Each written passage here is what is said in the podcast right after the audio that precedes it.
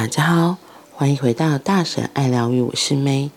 今天不是要分享爱、自由与单独，但是也是奥修的工作坊里面的话语。那我现在就来念，我们现在就开始读吧。责任，你一直被责任的概念所重压。你对你的父母有责任，你对你的太太或你先生有责任。你对你的小孩有责任，你对你的邻居有责任，你对这个社会有责任，你对国家有责任。似乎你在这里就是要对每一个人负责任，除了你自己之外。这是一个奇怪的现象。有一个女人在教她的小孩。我们的宗教里最基本的一件事，就是要服务别人。那个小男孩说：“我了解，但是有一件事我无法了解，别人要做什么？”那个母亲说：“当然他们会，当然他们也会服务别人。”那个小男孩说：“这就奇怪了，如果每一个人……”都在服务别人，为什么我不服务我自己？你也服务你自己，为什么要把事情弄得那么复杂，而使它成为一种负担？我必须服务别人，而等他们来服务我。在他的天真当中，那个小男孩是在说一个真理，那是所有的宗教都忘掉的。事实上，在宗教、政客、老师、父母亲和所谓行善的人手中，责任的意义已经变质了。他们改变了责任的意义，他们已经把它看成是义务。那是你的义务。我要你们知道，义务是一句脏话。他们已经把它看成是义务。那是你的义务，我要你们知道，义务是一句脏话。你永远不要因为义务而做任何事，要不然就是你因为爱而去做某件事，要不然你就不要去做它，使你的生活成为一个爱的生活。如果因为爱而你有所回应，那个我称之为责任。responsibility，将这个字分成两个部分：回应能力，response of ability。不要使它成为一个字，将这两个字连在一起，已经在世界上制造出很多混乱。它并不是责任，而是回应能力。爱能够回应，世界上没有其他力量。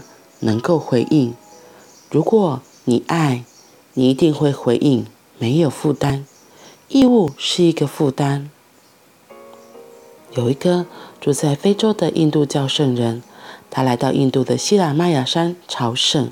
他尤其希望拜访印度巴德里纳斯和卡德纳斯的圣庙，那些是最难到达的地方。在这个时候，要去那些地方。的确非常困难，有些人一去不回，道路非常狭窄，而且道路的旁边是一万英尺的深谷，终年积雪，只要脚稍微一滑，你就完蛋了。现在情况比较好了，但是我所说的那个时候，他的确非常困难。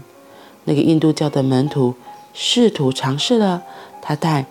很少的行李，因为要带很多行李，在那高山上行动非常困难。那里的空气非常稀薄，呼吸很困难。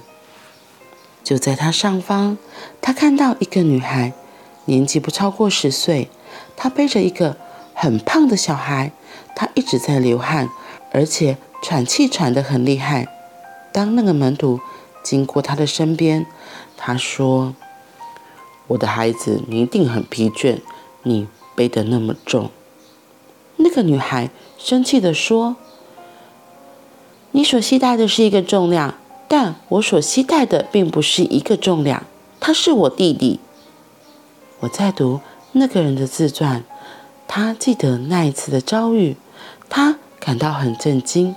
那是对的，这之间有一个差别，在磅秤上当然是没有差别的。不管你背的是你弟弟或一个背包，磅秤上将会显示出实际的重量。但就心而言，那个女孩是对的。她说的是。你所携带的是一个重量，我可不是。这是我弟弟，而我爱他。爱可以化解重量，爱可以消除重担，爱可以消除重担。来自爱的任何回应都很美。没有爱的责任、义务是丑的，那只是表示你具有一个奴隶的头脑。而就我而言，如果你真的渴望自由、自发性还活在当下，那么就没有要去综，那么就没有要去综合的问题。你将会改变你对生意的整个做法，你的生意将会变成你的静心、你的真诚、你的真理，它将会停止成为一种剥削，你的持续会消失，你将会。你会将一个新的情况带入存在。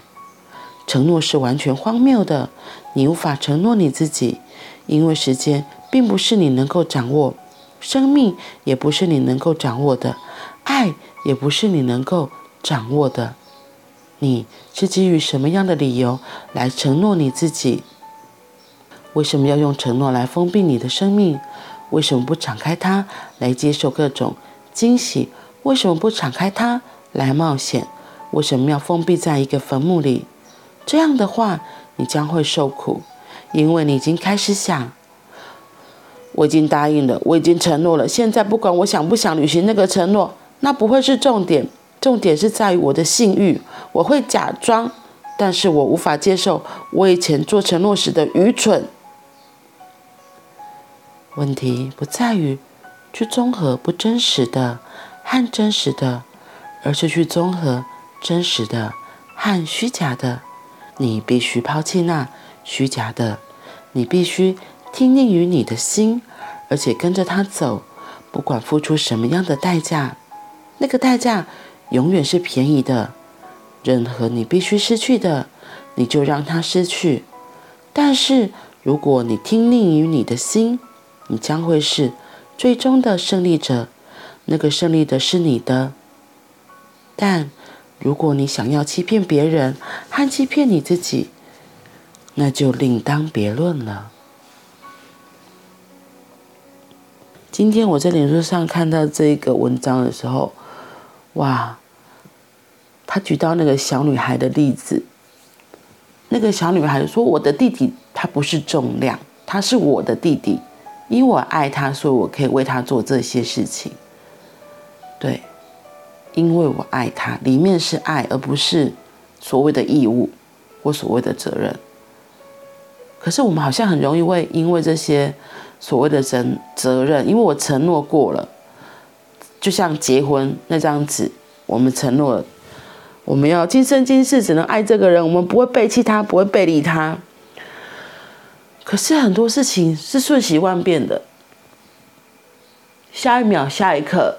会发生什么事，没有人知道。下一秒不一定就突然天崩地裂，又下一秒，说不定你就接到一个大案子，有很多的钱可以进来。又下一秒，你可能中了统一发票，中了大奖。谁知道？没有人知道的。但是我觉得他今天这里说的很好，如果。在关系里，里面没有爱，只剩下所谓的责任和义务，哇，真的好沉重哦！也像他最后说的，是在自欺欺人吗？你在骗别人，也在骗你自己。因为我是妈妈，因为我是小孩，因为我是什么，所以我应该要做些什么。这些东西绑架了你自己，捆绑了你自己。很多人对于家暴的父母，会斩钉截铁的赶快离开。可是也有些人就真的还守在那个家里，觉得，可是我就是他的小孩啊，我怎么可以离开？我怎么可以离开？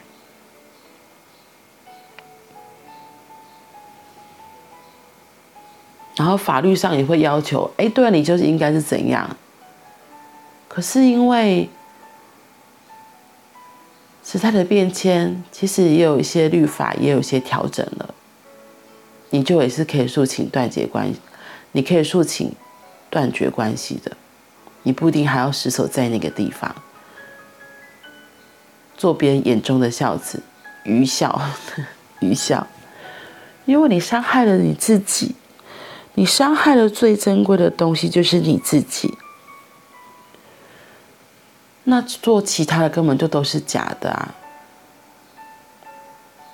我们只要对爱有回应，练习看看对爱只有回应，而不是那些责任、那些承诺、那些已经变质的爱。那些变质的爱就很像所谓的旧有的承诺、那些责任、那些义务。变质的就不是爱了。故事中的小女孩，她愿意背着她的弟弟，朝圣山朝圣去祈福，这是很不容易的，可是也是很简单的，因为对他来说，就是很大的一份爱。我觉得在爱里，我们会很愿意的，而且心甘情愿的去做许多的事情，去做的时候也会觉得。很开心，很喜悦，是不会抱怨的。所以，或许我们也可以来测试看看，当我们在做一件事情的时候是抱怨的时候，那里面还有爱吗？那里面还有爱吗？